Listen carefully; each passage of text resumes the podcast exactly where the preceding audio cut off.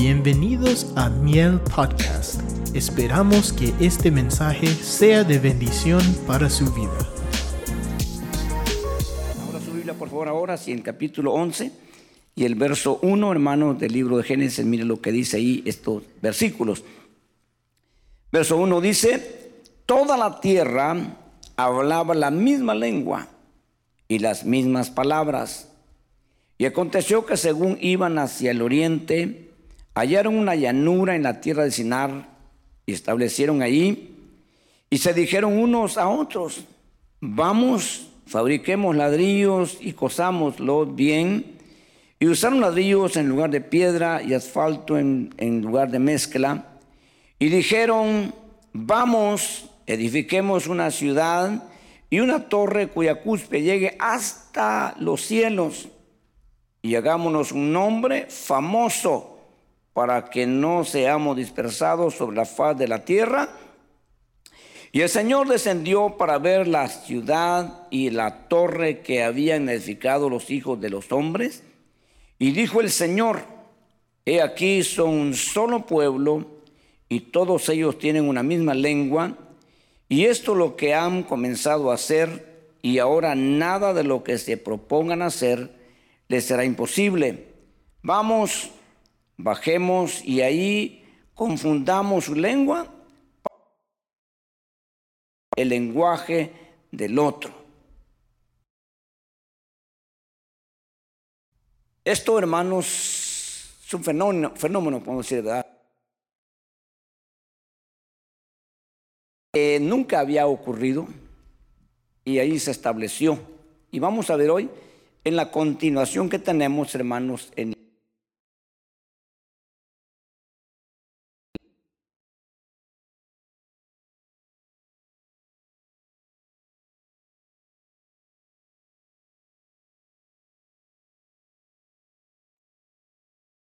esto. Pero el nombre competencia es eh, suave, es eh, diferente, hermanos, a hablar de rebelión, pero va al mismo punto, solo que con otro nombre. Y así está haciendo el hombre, ¿verdad? Cambiando los, los nombres, hermano, y cambiando, ¿verdad? Eh, las cosas, y vamos a listas que hoy, hermano, le han cambiado realmente en totalidad. Y ese es el propósito en el cual vamos a llegar a un punto a no darles información porque creo que usted tiene medios, cómo puede informarse, a veces no muy confiables, pero ahí están informando. Yo lo que quiero, hermano, que usted, ¿verdad?, este, pueda estar preparado y que usted pueda tener también un poco de conocimiento en lo que requiera eh, desarrollo su vida, pero eh, vamos a tener cuidado de siempre apegarnos a lo que Dios ha enseñado en su palabra y vamos a poder ver desde adentro, hermanos, nosotros lo que está pasando afuera, eh, solamente para poder nosotros continuar, como dijimos anoche, ¿verdad? en el recorrido que Dios, hermanos, ha establecido para que su iglesia pueda eh, transitar ese camino. Es un camino nuevo, es un camino santo, es un camino estrecho, y eso tenemos que estar nosotros conscientes, de que no es tan fácil como la gente se imagina, o como quizás los cristianos piensan, pero tampoco es imposible para poder decir no puedo, no lo lograré. Se, quiere, se requiere esfuerzo, lucha, constancia para poder mantenernos. Y en esa lucha, en esa constancia, en ese esfuerzo, Dios nos ayudará.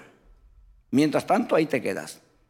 Entonces tienes que poner de tu parte, de mi parte, y tenemos que nosotros, hermanos, siempre creerle a Dios que lo que Él dice se hará.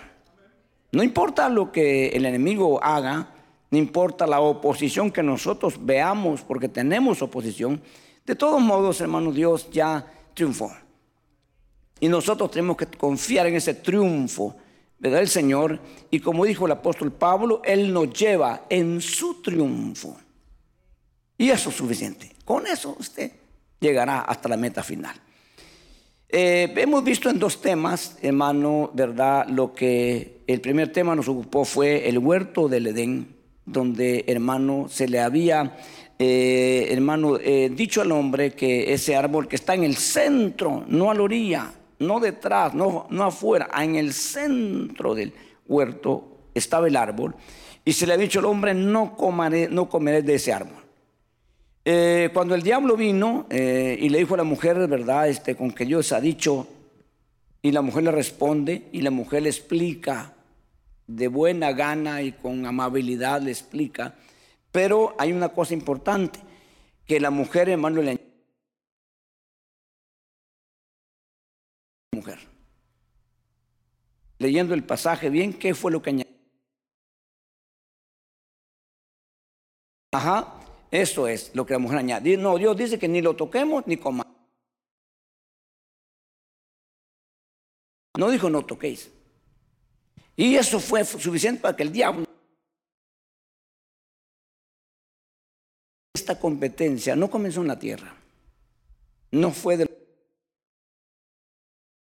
no tienen la capacidad los humanos.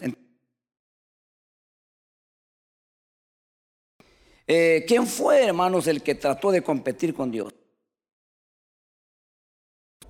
Eh, no son más ellos ni...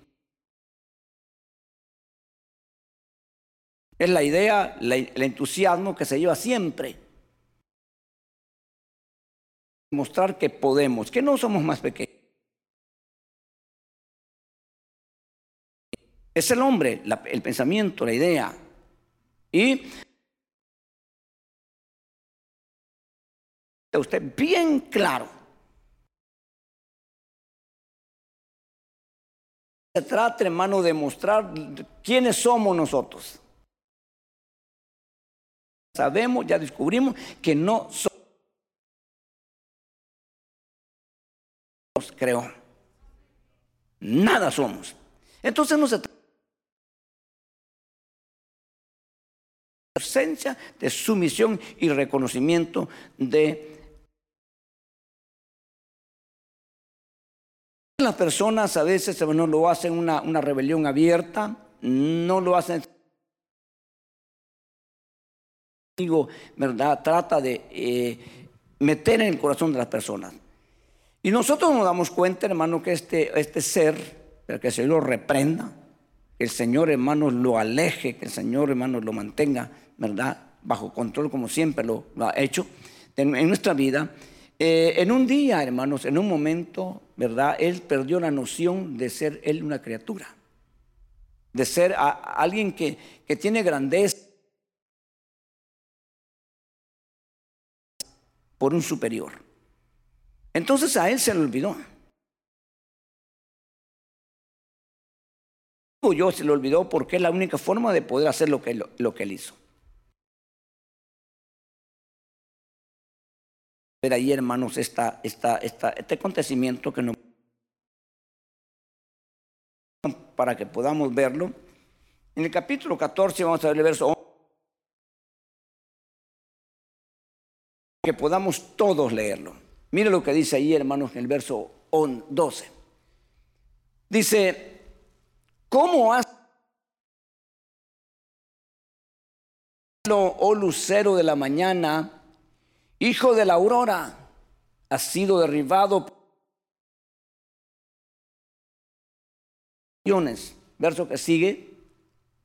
Pero tú dijiste en tu corazón, subiré al levantaré mi trono y me sentaré en el monte de la asamblea en el extremo norte, verso que sigue. Subiré sobre las alturas de las nubes y Eh, muy atrevido. Y me haré semejante al Altísimo. Seremos iguales y nos trataremos de tú a tú. ¿En qué cabeza puede caber eso? Hermano, pero cuando la cabeza ha sido afectada, ahora nosotros nos vamos a entrar en ese terreno. ¿Quién, quién afectó al diablo? ¿Quién fue el que le puso esto al diablo? Porque hasta ahí el diablo estaba, hermanos, bien hecho. El Señor le dijo al diablo, hermanos, que era perfecto. Desde el día de su creación, que desde la, de la coronilla hasta la planta de los pies, perfecto eras hasta el día en que en ti se halló. ¿Qué dice? Unas personas traducen en maldad, otras traducen en iniquidad, hasta que se halló en ti. Ok, entonces quiere decir que la iniquidad y la maldad ya venían. Estaban fuera, hermano, y es lo mismo que ha sucedido en la tierra. Que lidiar nosotros, hermano, con el pecado, tenemos que lidiar con la muerte, que no eran de la tierra, porque lo dice claramente. Y el pecado entró al mundo y tras el pecado la muerte. O sea, no eran del mundo. No estaban, hermano. Puerta que abrió el hombre, entonces entraron. Y ahora tienen dominio sobre la humanidad. Pero si no se hubiera abierto la puerta, el pecado anduviera rondando, buscando, eh, sin poder encontrar dónde o cómo entrar a la tierra. Eso significa, hermanos, que nosotros tenemos. Que ponga atención esto. Eh, por ejemplo, hoy estamos en Cristo. Y Cristo está en nosotros. El poder de lo alto está en nosotros, hermano. Y nosotros no somos intocables. Hermano, no podemos ser destruidos porque por nosotros está, hermanos, el creador de la tierra y los cielos, y está a nuestro favor, y entonces nosotros somos personas que, caminaríamos, hermanos, sin ningún problema sobre la tierra, y luego dejando la tierra, el camino sigue hasta la eternidad. Hasta la eternidad. Eh, cada persona que muere, nosotros ya no sabemos, lo vemos lo último que sabemos es la agonía, el momento ya y se, y se va. No sabemos realmente qué pasa. ¿Cuál es el recorrido? ¿Cuál es la forma? No sabemos. Los que han vuelto, porque hay personas que han vuelto después de horas o de días muertos, explican, hermanos, todos casi que entraron en un túnel y se fueron. Eh, es un poquito, hermano, este, difícil porque hemos encontrado muchas mentiras, chantajes de todo, que fueron al infierno, que hicieron esto, y a veces al último no era cierto. La gente por llamar la atención. Pero nosotros tenemos que entender, hermano, que esas cosas están vedadas para nosotros y no será y Dios revélame, no. En el libro de Autonomio se marcó así radicalmente. Lo revelado es para ustedes y lo oculto es para Dios. Y se acabó. Y estemos contentos con eso. Eh, ahora nosotros tenemos, hermano, eh, luz de Dios y tenemos enseñanza de Dios. Promesa que dice que Él nos va a pastorear después de la muerte. Eso dijo David. Entonces, nosotros debemos, hermano, de tener esa y seguir esa ruta confiadamente. Porque sabemos que Dios no miente, Él no falla, Él es perfecto, Él es fiel en todos sus caminos, en todas sus cosas, y no va a fallar con nosotros.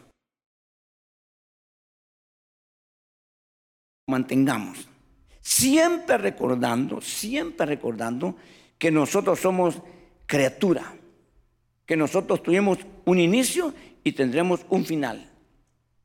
¿Verdad? Sin embargo, nuestro creador no tiene ni principio ni fin. Y debe ser una situación de todo nuestro reconocer, hermanos, a ese ser al cual nosotros le, le, servimos, al cual nosotros le amamos y al cual nosotros le agradecemos. No podemos decir al cual nosotros le ayudamos, pues ¿cómo le vamos a ayudar? Él nos ayuda a nosotros. ¿Verdad? Pero es importante que nosotros, hermanos, reconozcamos siempre, ¿verdad? Y podamos nosotros o colocarnos en ese lugar, hermano, de sumisión. Siempre. Si allí nos mantenemos, nosotros vamos a llegar mucho más lejos de donde estaba el diablo. Ahora, podemos pensar, ¿qué le llevó al diablo pensar esto y hacer esto? Podemos pensar. Eh, se habla de este personaje, hermanos, que este personaje tuvo tuvo y tiene conocimiento ahorita. Eh, algunos demonios le dijeron a Cristo, hermanos, nosotros sabemos quién eres tú. Tú eres el santo de Dios. Tenían memoria, tenían conocimiento. Demonios que son su, subalternos al diablo, que será el diablo en sí. Entonces, hermano, ¿qué le llevó a esto? Yo pensaba una, una, ocasión, ¿qué le llevó a esto? ¿Por qué pensó esto? ¿Por qué hizo esto? Yo llegué a una conclusión, yo. No quiero explicarle que así es y que Dios me reveló. Yo llegué a una conclusión.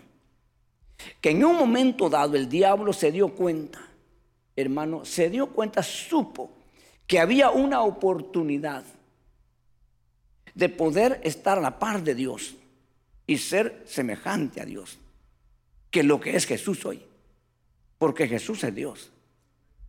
El Padre le dice, tu trono, oh Dios, al Hijo. Entonces el diablo supo eso, lo que él no supo es cómo alcanzarlo.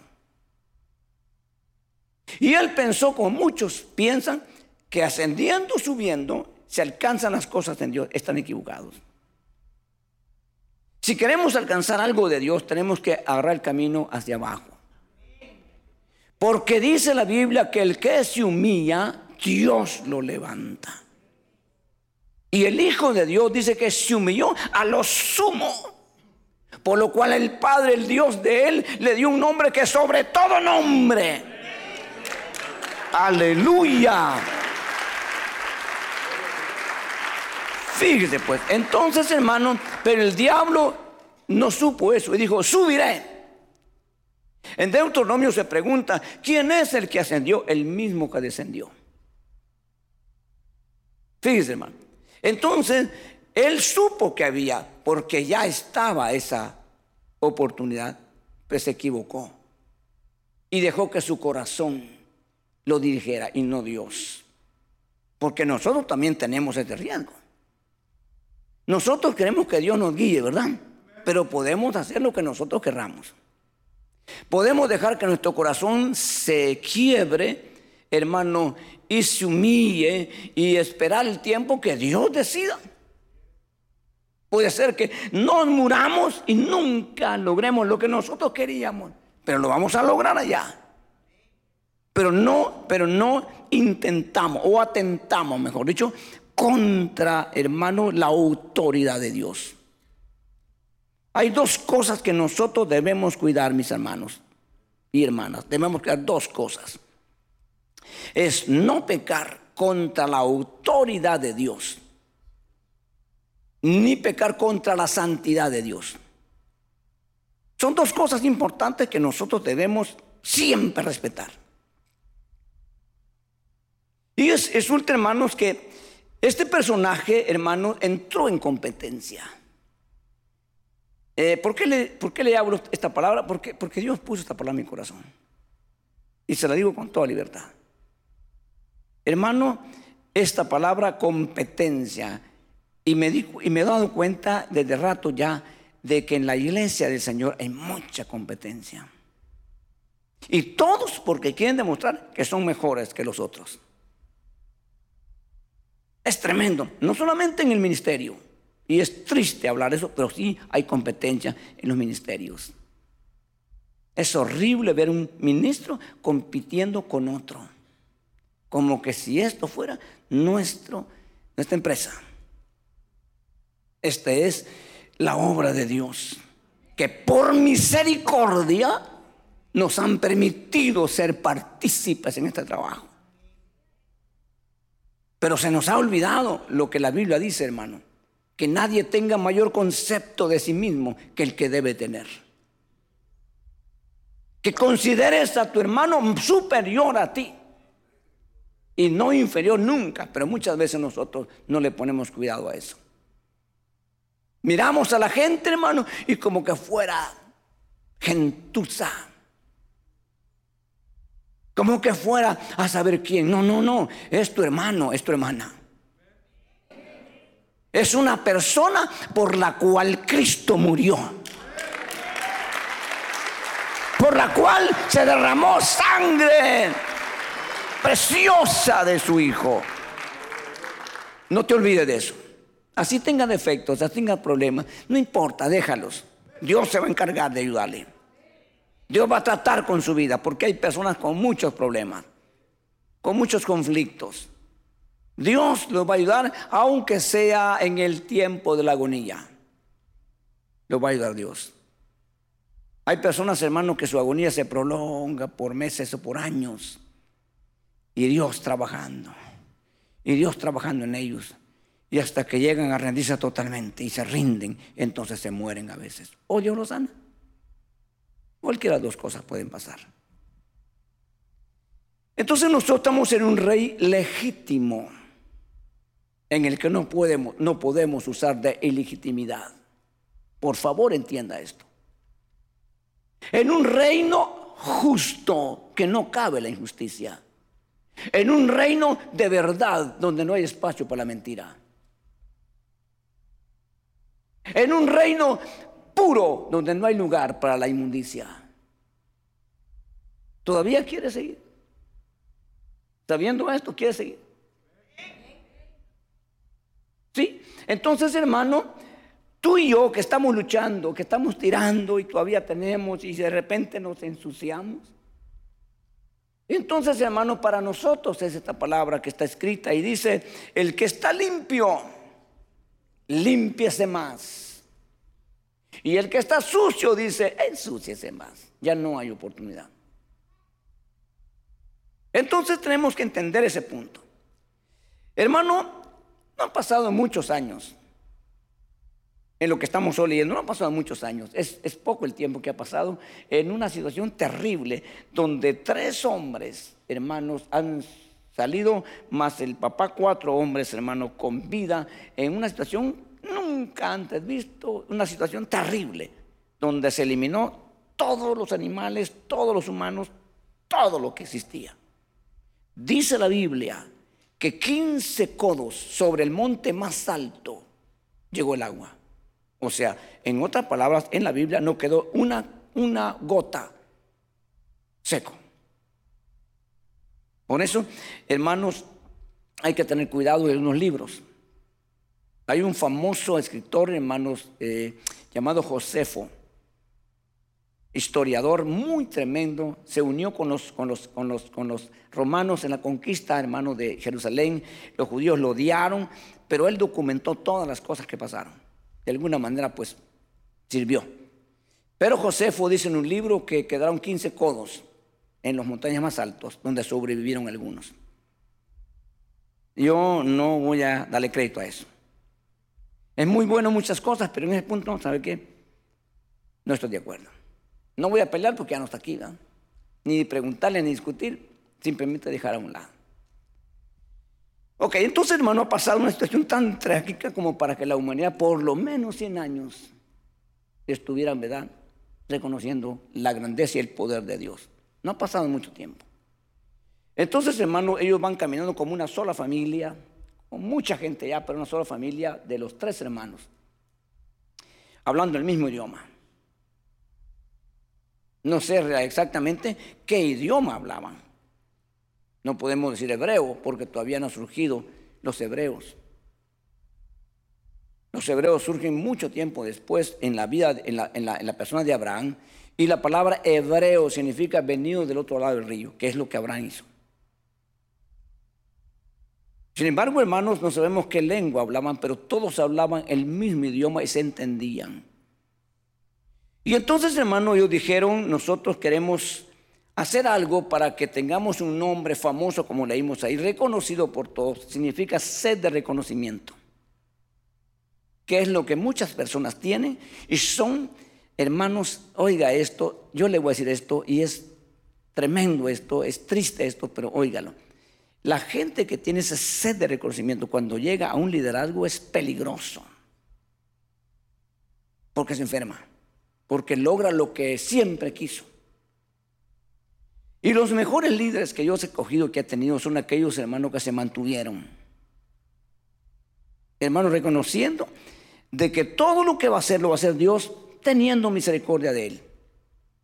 Y nunca dejaron, hermanos, que la grandeza, todo lo que vieron y todo lo que Dios hizo, les enfermara su corazón. Pero no es así hoy en día. Y tampoco lo ha sido en todo el tiempo.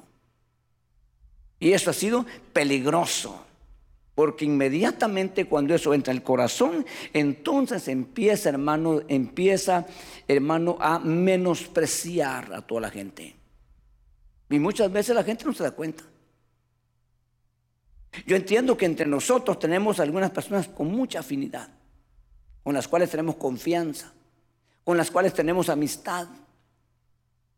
Pero no significa que es mayor o más grande que aquel que no puedo tener yo comunión y relación de esa manera. Tanto es mi hermano este con quien tengo confianza como aquel que no lo tenemos. Tanto lo mismo se pagó por él o por ella que por él o por ella.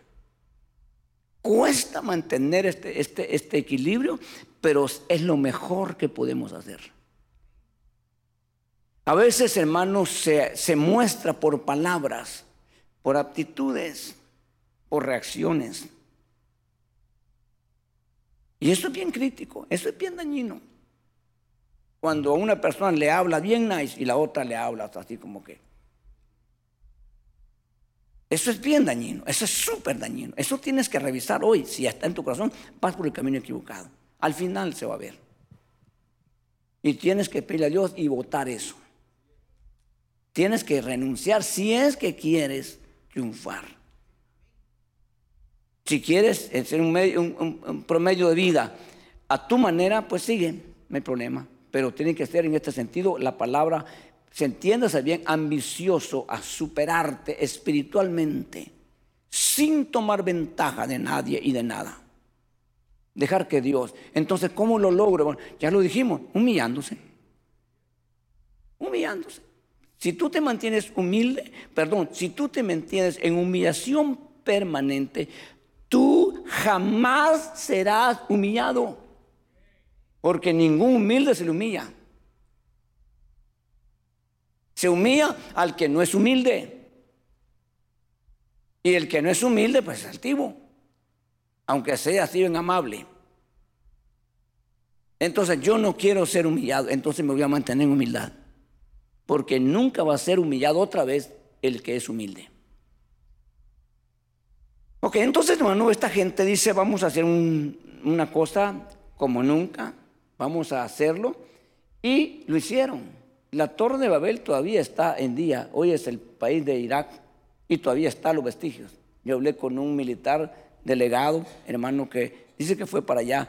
Y hablé con otra persona y dice que sí está todavía ahí eh, las, ruinas de la torre de Babel. Todavía hoy en día. Entonces ellos empezaron a hacer, hermanos, como ellos tienen, ¿verdad? Ellos están suicidando, ellos están haciendo todo. Entonces ellos hicieron, hermanos, una cosa curiosa. Hermano, las, las edificaciones tienen que ser con piedra y mezcla. Ellos la hicieron con ladrillo y brea. Ahí dice. Entonces, hermano, nosotros no podemos aportar hermano, ni cambiar lo que ya estableció Dios. Nunca va a ser lo mismo, hermano, porque la brea no se puede adherir a la piedra. Por eso será un ladrillo. Nosotros estamos edificados sobre una roca. Y es una roca inconmovible. Y no podemos usar otros materiales y otras cosas, aunque nos parezca bien si no lo establecido. Y es un trabajo que nosotros tenemos que hacer. No lo va a hacer ni el Espíritu Santo, ni el Hijo, ni el, nadie. Lo va a hacer usted. Dice, mire cada quien cómo sobreedifica. Cada quien presenta los materiales Pablo y está desde el más caro hasta el más barato. Entonces, pero dice cuál va a ser el resultado al final de los materiales. Entonces ellos hacen una torre, hermanos, y la van elevando, van elevando, van elevando. La idea de ellos era llegar a los cielos. ¿Hasta dónde llegarían? Porque si está la base ahora, lo demás se, destruyó. ¿A dónde llegarían? ¿Cuál es la idea del hombre? Llegar a Dios por los medios, hermanos, propios. De la forma y la manera de ellos. Entonces, hermano, ellos hicieron eso y Dios dice, descendamos, vamos a ver. Y Dios dice al final, hermanos, nada de lo que se han propuesto se les impedirá, lo van a lograr.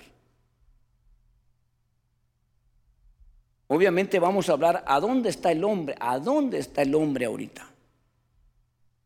Yo no tengo, hermanos, pruebas y es dudoso de que el hombre haya llegado a la luna, haya llegado, hermano, más allá, pero sí está probado que el hombre ahorita está, hermano, en un espacio donde está la, la base internacional. Hermano, que eh, todo ha sido eh, difícil porque a estas alturas, según los planes que tenían, la base internacional se tenía que ver ahora sin telescopio, se pudo haber visto, ya a esas alturas. No sé qué pasó, porque no siguieron.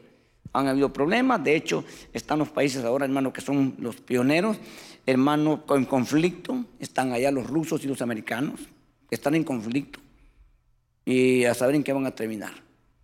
Pero a partir de ese momento, vamos a ver más adelante en otro tema, hermanos, lo que se ha logrado con eso. Lo que se perdería si esa base se destruye y los satélites son derribados. ¿Cómo quedaría la humanidad hoy en día? Que todo se depende de eso. Todo depende de eso. Pero entonces hermano, llega Dios y dice, hermanos, eh, vamos a intervenir, no matándolos.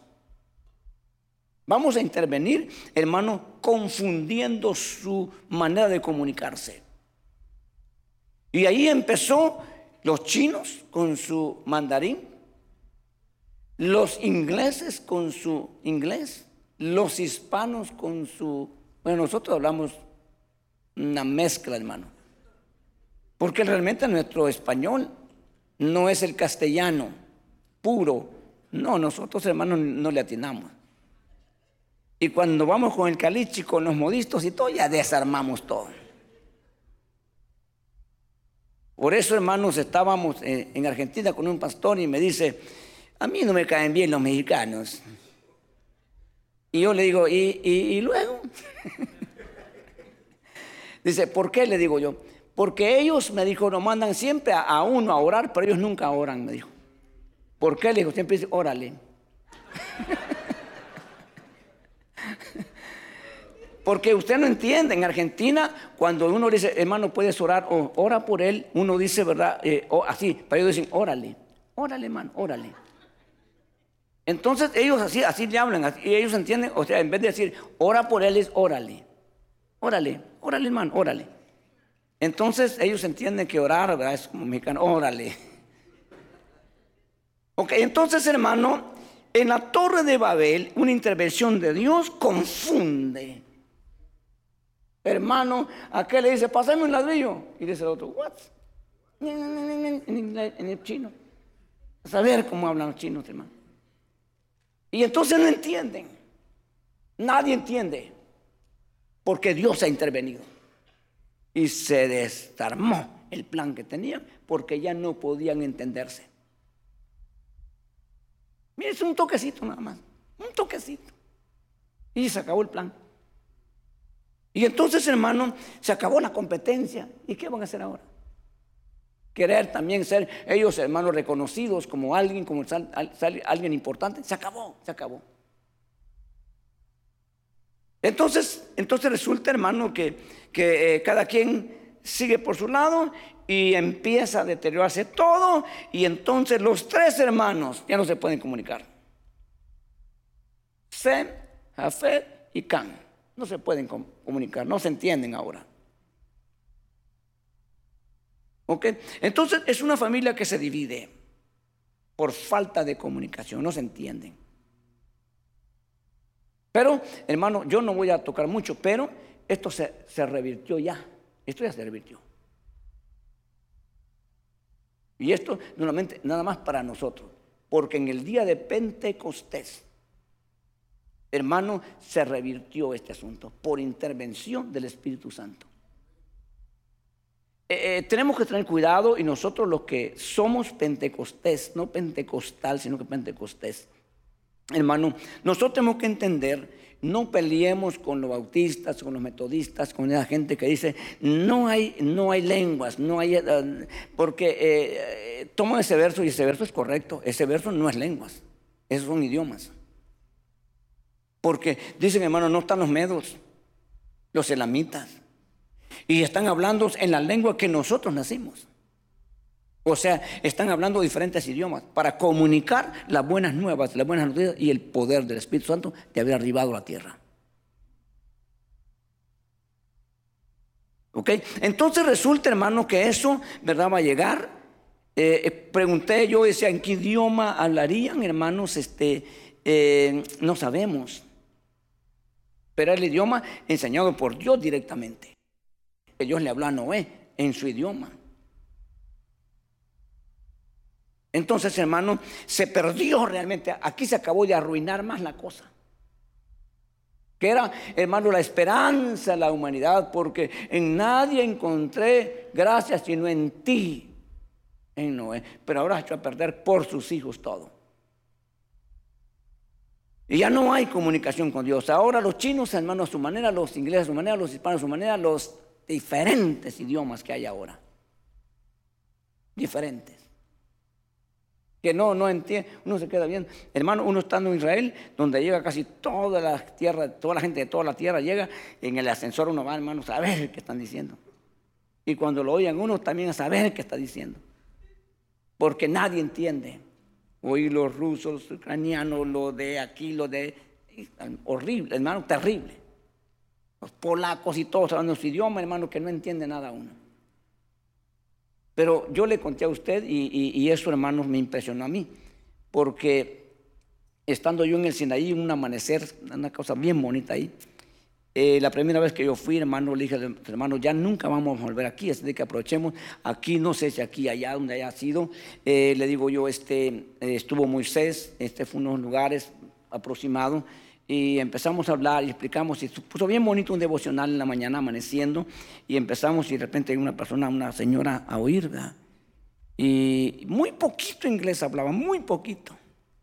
Y dijo estas palabras en inglés como pudo, ella dijo, yo soy alemana. Dijo, yo sé perfectamente lo que le está diciendo. Lo entiendo perfectamente. Y sé que está hablando la historia, porque yo conozco a Dios posiblemente. ¿Verdad? Ya no es lo único que oímos y que le pudimos comunicar. Pero Dios, hermano, ha hecho ahora algo importante. Eh, ¿Qué idioma hablará Dios? Pues habla todos los idiomas. Pero ¿cuál será el idioma? Porque esto lo produjo Dios. ¿Cuál será el idioma de Dios? Hermano, ¿cómo se comunicaría uno directamente para hablarle? Eh, en la Biblia explica Pablo de que hay un idioma que uno puede comunicarse directamente con Dios y ni un hombre, ni inglés, ni español, ni chino entiende. Y es en lenguas. El que habla en lenguas habla a Dios y con Dios y nadie le entiende. Y se acabó. Y el que habla en lenguas se edifica a sí mismo, aunque su mente no lo entienda. ¿Me explico? Pablo habla también de un lenguaje angélico que no se explica, saber cuál será. Él no dice, yo oí a los ángeles ni estoy hablando. No, él dice, si yo hablara lenguas angelicales, eso dice Pablo. El verso literalmente dice así. No está diciendo que así es y que usted habla, está hablando en lenguas angelicales. No lo dice. Entonces tenemos que nosotros, hermanos, mantener esos principios y mantener esos lineamientos para no salirnos. Y resulta que ahí está, hermano, ¿verdad? En la torre de Babel, la confusión, y de hecho, eso, Babel significa confusión, porque Dios confundió las lenguas y se acabó el proyecto. Y le dijo yo, señores, aquí hay un jefe, aquí hay un amo y aquí hay un señor. Ustedes simplemente son criaturas que miren, ahora ni ustedes entienden. Se acabó. La competencia se acabó. No hay lugar, no hay espacio. Porque jamás debemos de, mantener eso, hermano. No solamente, hermano, la competencia, sino que, hermano, competencia significa rivalidad. Eso significa competencia, rivalidad. Entonces, hermano, cuando eso se va alimentando, entonces se convierte y se llega a un punto que se llama rebelión contra Dios. Porque ya después de la competencia vienen estas cosas. Y hay gente hoy en día que está en competencia que al final va a terminar en rebelión. No entra la competencia, nunca acepte eso. Mejor humíllese, mejor deje que la gente piense y crea y haga lo que quiera. Usted, usted humíllese. Nosotros humillémonos. En el ministerio me he dado cuenta, hermano, y a lo largo de 30 años ya, me he dado cuenta aquí en este lugar, eh, eh, eh, ver cosas, hermano. Y me da tristeza realmente porque yo he cuidado en 30 años de no tratar de impresionar a nadie. Yo le predico cuando estoy yo aquí, yo sé que yo soy un siervo de Dios, yo sé que Dios me está usando y yo sé todo, pero cuando yo me bajo yo sé que soy un hombre común y corriente. Y yo no me voy a creer y voy a hablar ya así como estoy predicando. Y que, no, no, no, esa es enfermedad. Uno tiene que entender eso, porque eso le va a hacer vivir una vida normal, con el privilegio de poder ser un vaso. Amén. Pero no permitir que el corazón de uno, hermano, se desvíe y se, y se crea lo que no somos. Simple. Dijo un hombre, dijo, no soy ni siquiera hombre, dijo, soy gusano, que no tiene ni estructura ósea. Son de los animales invertebrados. Eso soy yo, dijo. Y eso somos, peor que eso somos sin la ayuda de Dios, sin la misericordia de Dios. Pero cuando Dios está en nosotros, las cosas cambian. Hermano, cuando Israel entraba en batallas, pero estaban en comunión con Dios, dice, y Jehová estaba con Israel. Y prevalecía Israel. Nadie le hacía frente. Nadie. Y fue reconocido hasta mucho tiempo después. La mujer de, ese hermano este, eh, malvado eh, que quería destruir a los judíos, llamado este, Amán, hermano, eh, le dijo, primero dijo, ¿saben qué? Yo he sido invitada por la reina Esther y el rey, el rey me quiere tanto, me ha premiado tanto, y ¿qué no ir a ser el rey conmigo? Pero cuando veo ese mardoqueo, dijo, se me revuelve el estómago y no quiero ni verlo. Dijo la mujer y los amigos le dijo, ¿sabe qué? Es una obra de 50 pies y ahí cuélgalo para que todo el mundo sepa quién era mardoqueo. Muy bien, y la hizo. Hermano, y se fue porque tenía que la cita, lo llegaron a traer. Una limosina. y ahí va Amán sentado atrás, hermanos, con todo lo que esos lujos tienen, ¿verdad? Yo nunca me subí a una limusina, parece que algunas hasta jacuzzi tienen. Dicen, no, sí, es cierto. Saber. Entonces, hermano, cuando llega Amán, Dios se adelantó madrugando con el rey. Y se le va el sueño al rey, hermano, se le va el sueño. Y ya no hay nada que hacer con ese insomnio que Dios ayuda, Dios ayuda a la gente que le pasa por eso. Yo le doy a Dios que hace unos 10 años, hermano, yo me duermo en 3 segundos, creo. ¿Me explico? Entonces, hermano, dice que el rey no podía dormir y que el rey estaba incómodo y no hallaba qué hacer y dijo, ah, pues no había televisión, no había video, no había nada de eso. Entonces, libros habían. Dijo, léanme el libro, las memorias, léanmelo. Y le empezaron a leer. Casualmente fueron a agarrar en el tomo donde estaba la historia de que Mardoqueo había evitado la muerte del rey. Y le contaron, y hermano, y como era Dios, pues, como Dios estaba en el asunto, el rey dijo, ¿y qué han hecho por él? Dijo, pues nada, ya está en la puerta del rey, allá afuera lo tiene. No, dijo, no, es hay que premiarlo, pues si se libró la vida del rey, hay que premiarlo. Y en eso va llegando don Amán. Y le dice, hermanos, el rey a Iramán, le dice, hermano, ¿qué se podrá hacer por un hombre al cual el rey quiere honrar? ¿Qué se puede hacer? Y dijo Naamán para sí, ¿y a quién más? Sino a mí. Sino yo, dijo el argentino. Entonces, hermano, le dice el rey, dime Naamán, dime, dime. No, pues le dijo, dijo, como para mí, que le pongan el vestido del rey que lo monten en la mula del rey, que le pongan la corona del rey, que lo pasen por toda la ciudad, ya sentía él, ¿verdad? Y digan, así es el hombre al cual el rey quiere honrar. Y cuando termina, le dice el rey, date prisa ahorita, lo con Mardoqueo. Hermano, por el amor de Dios. Y le toca que ahora él corriendo delante. Y gritando, diciendo así quiere, así quiere, así hacen Dios, así es el rey, así hacen con el hombre que el rey quiere honrar. No, hombre, la muerte, hermano. No terminó eso, dejó todo tirado y se fue para casa, hermano. Y le dijo a la mujer, hermano, ¿sabes qué me pasó? No sabe lo que me pasó. Y le contó la historia. Y la mujer fría le dice, ¿y, de qué raza es judío? No vas a poder con él, dijo. No vas a poder con él. Lee la historia. Todos los que han puesto han levantado con no puede. Isa, usted sabe toda la historia. ¿Me explico? Entonces, hermano, mejor mantengámonos ahí. Luchemos por eso, hermano. Quitemos de nosotros cualquier vestigio, cualquier residuo de orgullo, de su autosuficiencia, cualquier Pida a Dios, diga, aquí estoy, Señor. Perfora mi corazón. Si tienes que hacerle una perforación, pero saca de mí eso. Yo no quiero, Señor, nunca. Y como Dios toma en serio lo que le dices así, entonces de repente Dios te expone en algo. Y alguien te pega una tu gritada del que menos te imaginaste. Y ahí vas a probar tú si ya no hay. Porque si todavía ahí te pones, ¿quién? Te voy a demostrar quién soy yo. Uy, hermano, se quedó mucho. Ahí en el corazón. Este es un chiste que le voy a contar.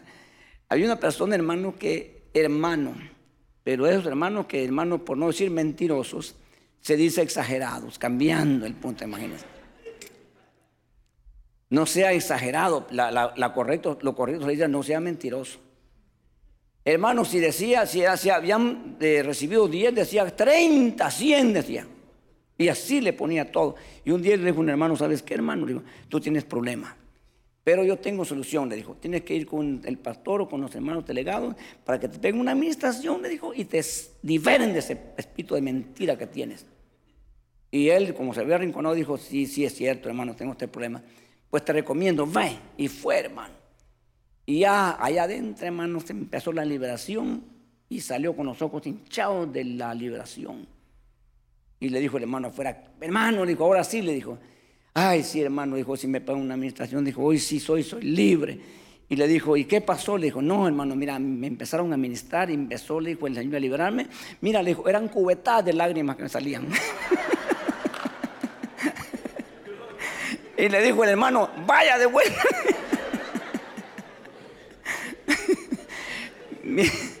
imagínense, imagínense la liberación que ya tenía aquí. Y ya iba diciendo que cubetadas de lágrimas le habían salido. Algunos tienen áreas súper encarnadas. No, no. Tienen que pasar, hermano, por una y por otra y solamente Dios puede liberarlos. Aleluya. Gloria a Dios. Usted no, ¿verdad? Usted y yo no, hermano, tranquilos. Entonces, entonces, hermano, estamos, ¿verdad? En que eh, esta situación, hermano, se complica y viene Dios, hermano, ahora, ¿verdad? Pero esto, esto no vino de ellos, esto no vino de ellos. Esto vino de allá, de aquel hermano que el Señor reprenda. Él fue el que les dijo esto. Como el, problema en el huerto no fue de Eva. Todo el mundo le echa el, palo a Eva, pero no fue de Eva, fue de este personaje. Ha venido haciendo y todavía sigue. ¿A cuántos tendrá cocinados hoy en día? ¿Cuántos ministros, hermanos, son intocables, inalcanzables? Es más fácil dar la, mano al presidente de Estados Unidos que a ellos. Porque es imposible, hermano. Terrible, ¿no? Eh, y hay hermanos también intactos en su, en su ser interior. Y ese es un trabajo, hermano, que nosotros tenemos que ¿verdad? pedirle al Señor que nos lo quite porque nosotros tenemos, hermano, que reconocer, siempre reconocer que nosotros no somos nada. ¿Quién somos nosotros? No somos nadie, no somos nada, hermano, pero en Cristo recuperamos la entidad que no teníamos. Eras nadie, eres cualquier cosa, hoja al viento, pero el día que Jesús te llamó, te dio un nombre. Aleluya te dio un lugar. ¿Sabes quién eres hoy? ¿Sabes quién eres hoy? Hoy es un hijo de Dios, una hija de Dios.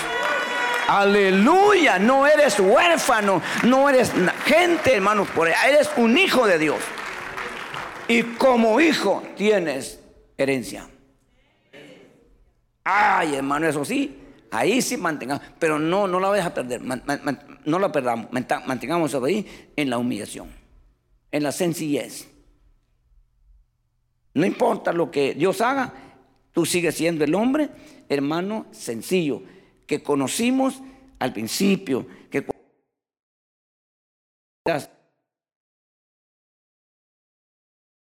comienza te reconoce. Pero porque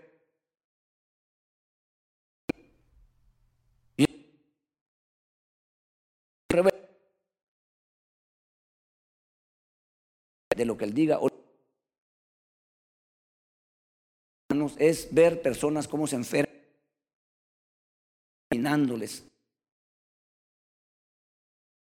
es que son mejores que yo esto es bien entonces y tenemos que es si no eh,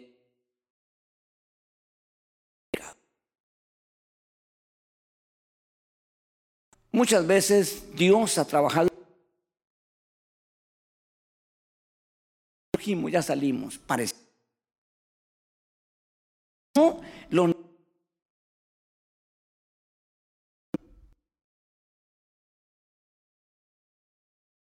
Sabe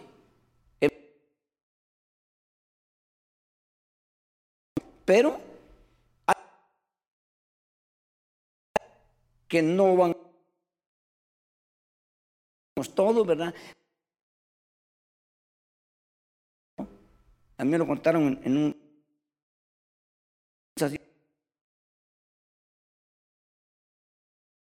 Y, y que hay, hay realidades en diferentes personas. Remedio, este hermano. No puede ser nada. se, muestra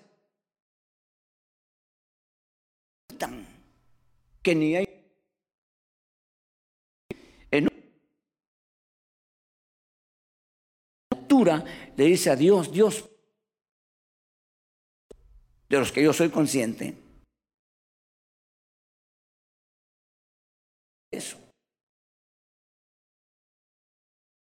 Sí, rapidito porque el tiempo se nos escurre.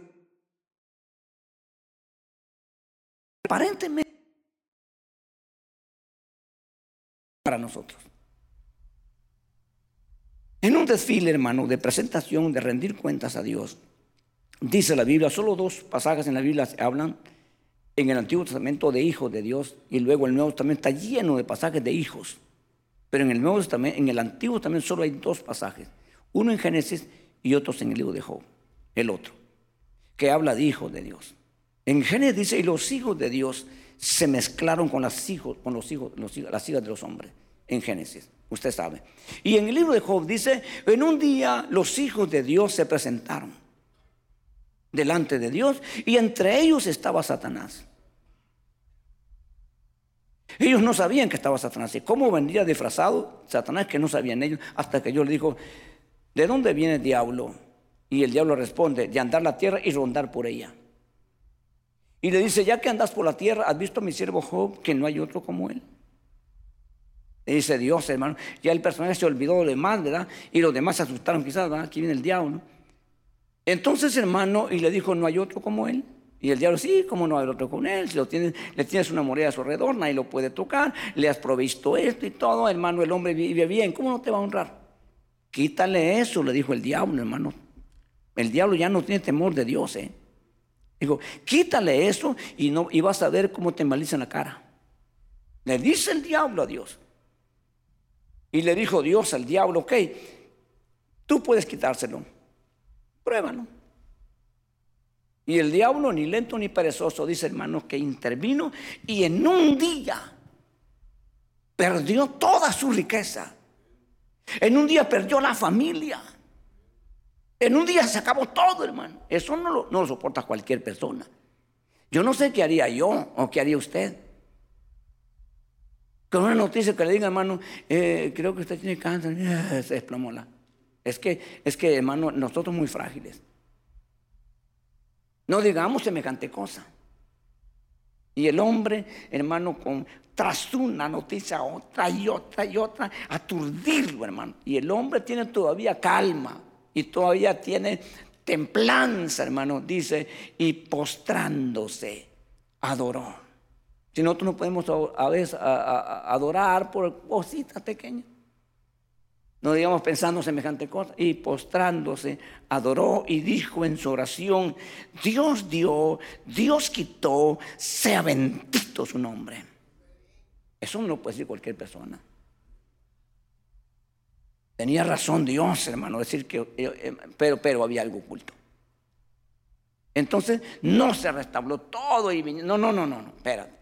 Ahora viene el diablo dice, hermanos, mira, él está intacto. Pero el hombre, por el tocar su cuerpo, le dijo, da cualquier cosa y hace cualquier cosa. Tócale su cuerpo. Y le dijo Dios al diablo, ok, tócale el cuerpo, pero no le toque su alma. Y dice que una llaga se volvió su cuerpo, una sarna maligna le vino instantáneamente, que con un pedazo de teja se rascaba. Hermano, qué duro, qué horrible desde la coronilla hasta la planta de los pies, se estaba pudriendo el hombre. Y todavía seguía esperando en Dios. No aguantó su mujer. Y le dijo, todavía, ¿conservas tu integridad? Le dijo la mujer, hermano. ¿Sabes qué? Le dijo, maldice a Dios y muérete. Mire, hermano, que ayuda. Que aliento. Es palabras más poderosas le dijeron a ese hombre y el hombre todavía le dice el hombre, todavía le dice así, con la condición que está, le dice, mujer, has hablado como una insensata. ¿Acaso solo lo bueno vamos a recibir de Dios y no lo malo? Todavía, hermano. Y se queda. Y en pie la mujer se fue, hermano. Ya no se vuelve a oír la mujer. Y vienen sus amigos. Era tanto el, cuadro que dice que siete días estuvieron sin decir una palabra, solo viéndolo. Que no me se rascaba, que no me se, se caía unos pedazos de, piel, hermano. Ya la, la epidermis, ya todo ya se había destruido.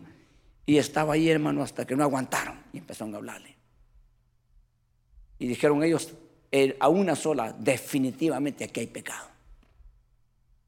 No puede ser que alguien sufra esto si no está el pecado en medio. Y no era pecado, era un proceso de Dios para sacar aquella cosita que no le iba a permitir. Poco a poco, poco a poco, fue intensificando el fuego, intensificándolo. Lo malo de ellos es que no tuvieron el de apagar el fuego, se quemó. Y eso los culpó Dios. ¿Sabe que uno puede, hermano, provocar y acelerar más el proceso? ¿Sabe que cuando uno está hablando aún con familiares, uno mejor tiene que callar porque ya llegó un tope en que usted va a hacer que blasfemen? Peor si no tenemos la sabiduría, la gracia para hablarle del Señor le está contradiciendo su religión y es lo único que tiene, lo mejor que tiene. Por a cambio de algo que no saben, no lo van a cambiar. Yo nunca hubiera cambiado la religión, jamás hubiera cambiado la religión si no me dan algo mejor. Y en este caso fue Dios. Y entonces, hermano, ya la religión la tiré, ni, ni, ni me interesó la religión ya. Porque había adquirido algo mejor que la religión. Pero si Dios no interviene, es lo mejor que tiene.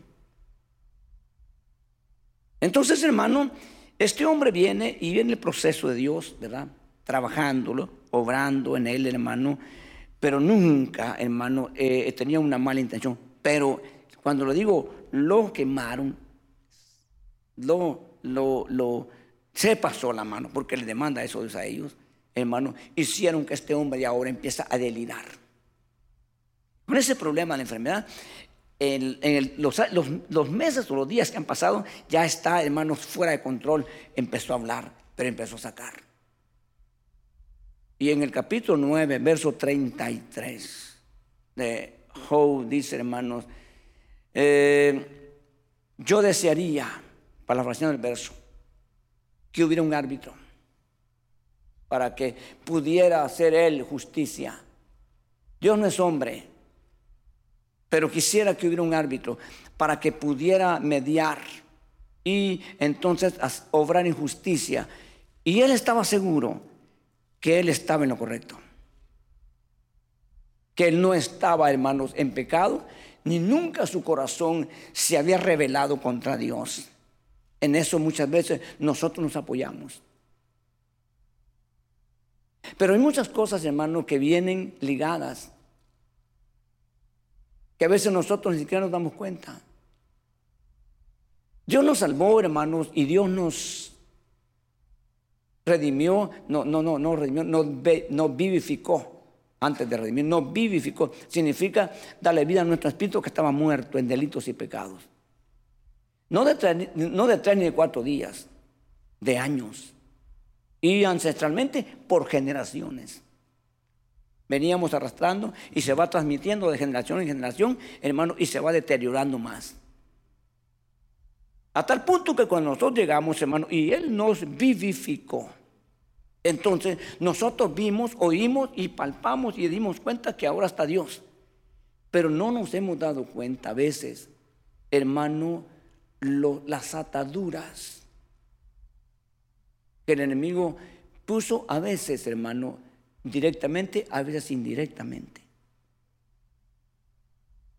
Cuando, cuando Jesús resucitó a Lázaro después de cuatro días, dice la Biblia que Jesús le dijo, Lázaro, sal fuera. Y Lázaro salió, pero salió vendado, con vendas en la cara, en los, era, costumbre de los judíos vendarlos para que se quedaran hermanos, así de esta forma, porque los, los, los, los medio orientales, hasta el día de hoy, muchos de ellos no usan ataúd. Son nosotros, ellos no usan ataúd. Entonces, como llevan los palestinos ahí en una camilla a enterrarlo. ¿Usted vio cómo llevaban el hijo de la, de la viuda de Naín? No llevaban ataúd. Entonces, hermano, salió Lázaro y dice, hermanos, que Jesús le dio órdenes a sus discípulos diciéndoles, desatadle y dejadle ir. Que se vaya donde él quiera. Pero quítenle, rompanle esas vendas. Eran exteriores, externas, se miraban, pero no se ven las internas. Prejuicios, complejos, que no se miran, que están ocultos al rayos X. Hoy la tecnología ha llegado a tal grado, hermano, que son fotografías, pero no se miran las ataduras, los complejos que muchas veces, hermano, nos, nos detienen, nos afectan, nos impiden.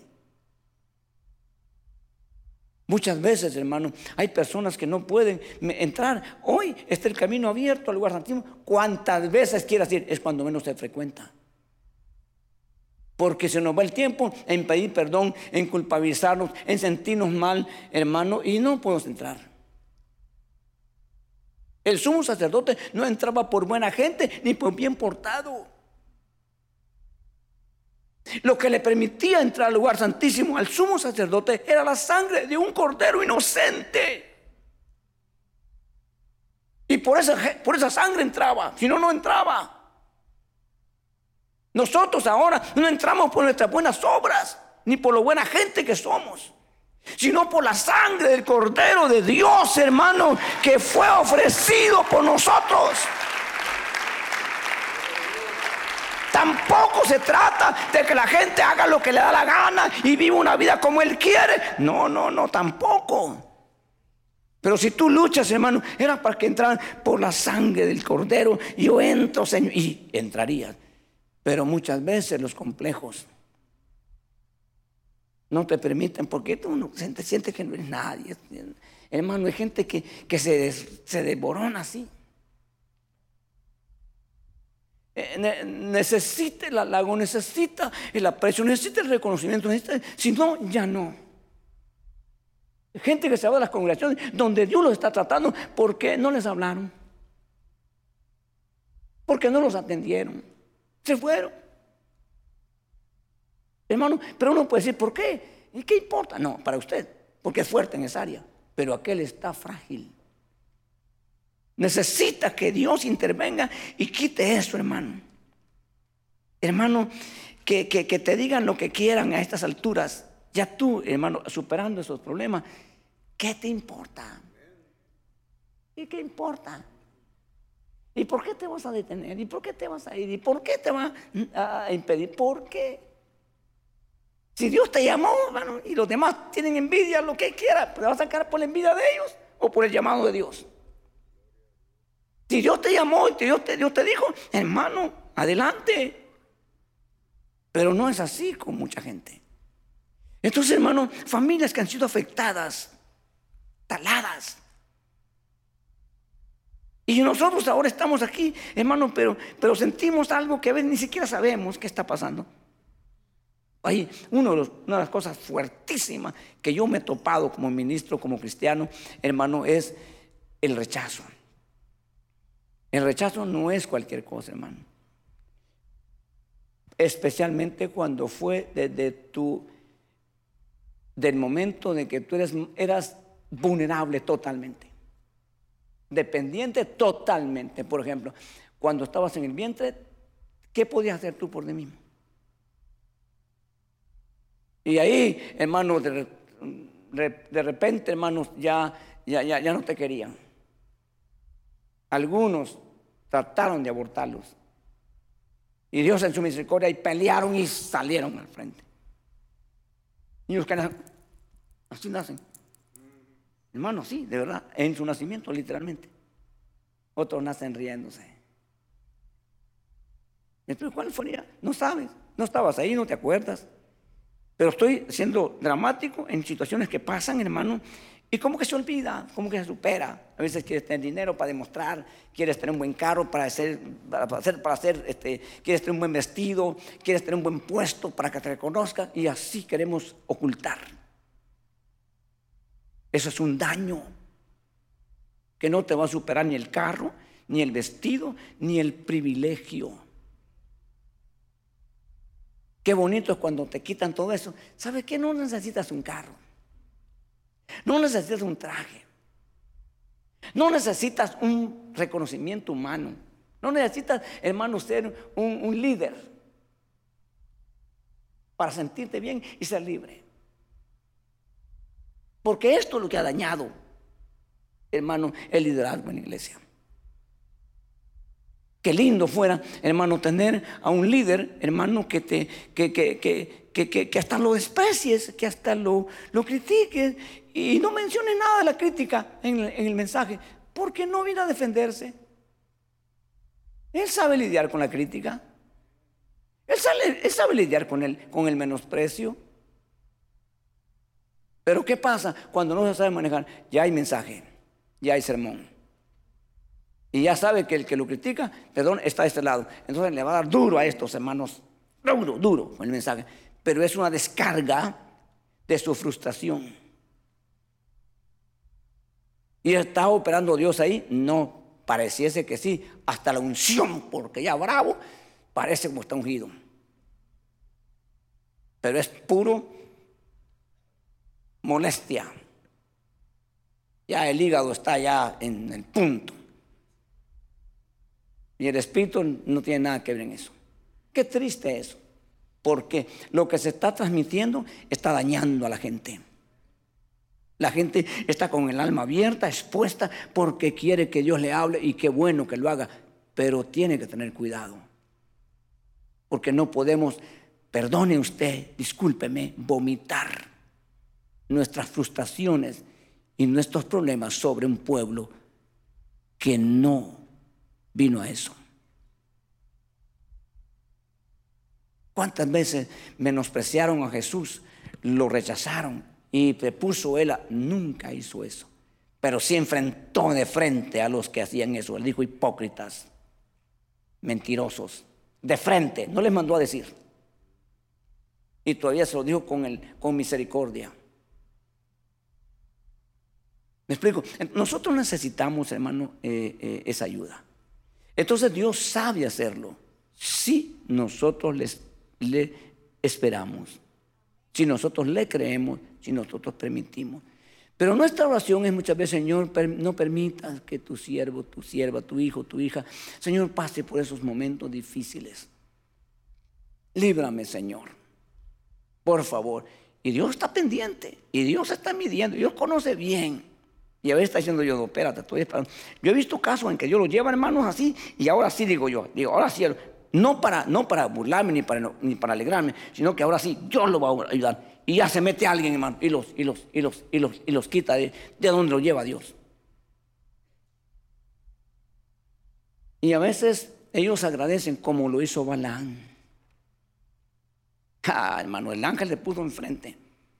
Y si no es la burrita que lo lleva, hermano, lo libró. Y después le digo, gracias burrita porque me libraste de la muerte. No, hermano, hubiera sido mejor que lo matara ahí. ¿Qué piensa usted? Hubiera sido mejor que el ángel lo eliminara ahí para que no fuera a, hacer, a hundirse porque después murió de todos modos como un adivino. Pero ahí era muerto como un profeta medio raro medio rebelde, medio desubicadón, pero era muy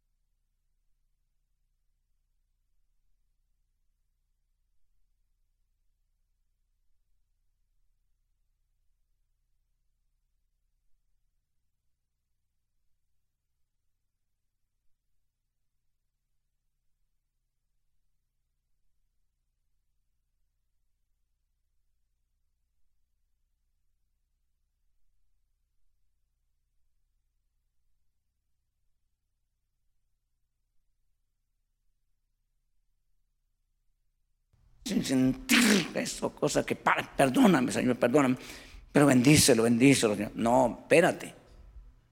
Hermano, ¿puedes bendecir a los que te maldicen? Eso es un mandamiento que Jesús dijo. ¿Puedes amar a los que te aborrecen? ¿O todavía no? ¿Te cuesta o no puedes? Perdóname, Señor, perdóname. No, perdóname, esa es parte del trato. El día que, te, que, tú puedas bendecir a los que te maldicen, amar a los que te aborrecen, hermano, ese día estás listo para volar.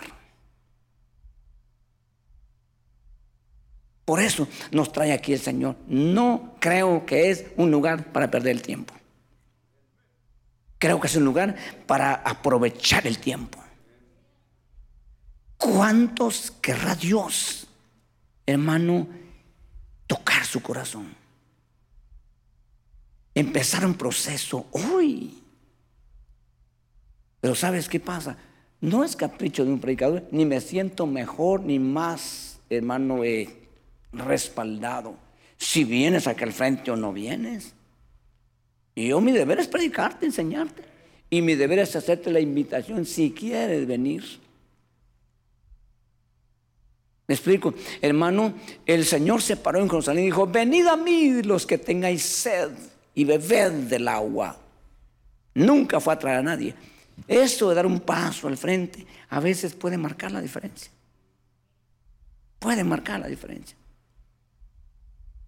Hermano, yo una vez hace años, yo le he dicho a usted hace años, empezamos, empezó a llenarse la congregación, hermano, y empezó a quedarse un grupo de gente que nunca pasaban al frente, que no estaban muy atentos a la predicación. Hoy ya no los miro hasta atrás, ya con los lentes y la distancia ni los miro bien. Pero entonces era un grupo pequeño, no pasábamos de 60. Y todos así en un lugar pequeño, así enfrente todos. No se dormía nadie y nada, hermano. Entonces, un día, hermanos, me dijo el Señor, me, me hizo decir el Señor que llamara a los indiferentes.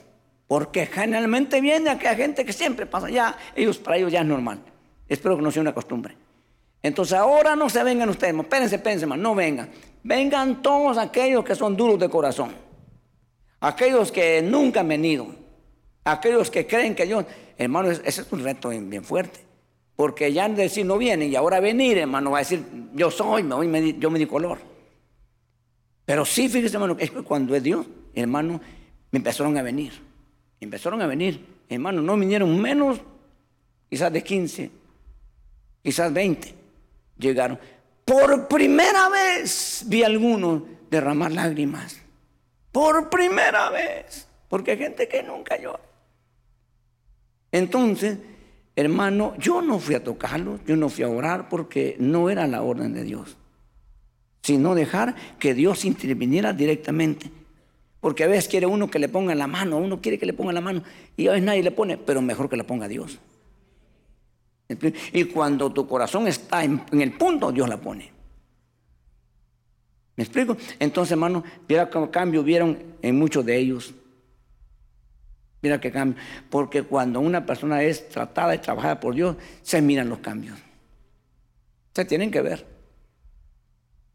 Entonces, hermano, hermana, eh, obviamente si tú dices, ah, yo no quiero ir, no te va a obligar Dios. No te va a obligar. Aquí vas a pasar y aquí vas a estar.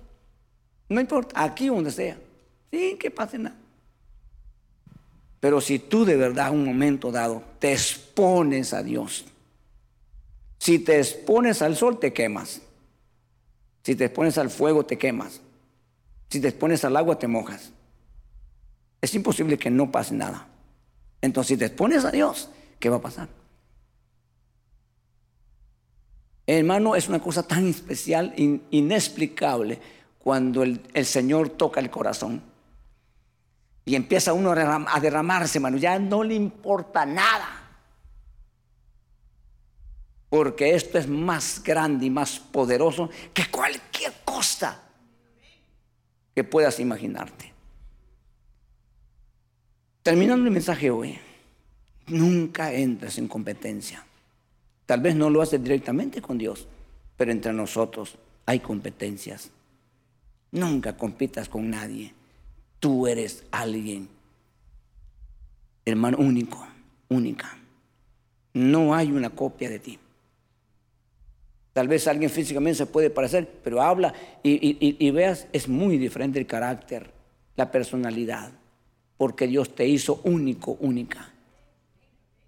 Y ese carácter, esa personalidad, la quiere perfeccionar Dios para que seas, hermano, súper atractivo. La gente lucha, especialmente las damas. No ustedes, hermanas, las mujeres de afuera que no tienen otro, de ver cómo con una cirugía se arreglan esto. Con y hay mujeres que, hermano, wow, su cuerpo bien delineado, bien hecho. Creo que es la medida 30, 90 y 30, 30, 90, no sé qué medida es. Hermano, pero tienen un carácter que ni ellas se soportan. ¿Me explico? Entonces, pero, físicamente son muy atractivas, sin, sin morbosidad, sin nada de eso, muy atractivas. Entonces, ¿qué será el alma? ¿Qué será el espíritu? Trabajado por Dios. Súper atractivo. Trabajado por Dios. Y eso es lo que Dios quiere hacer con nosotros. ¿Querrás tú? ¿Permitirás tú que Dios te ayude? Es para tu bien. Si no quieres, no hay problema pero Dios quiere hacerlo.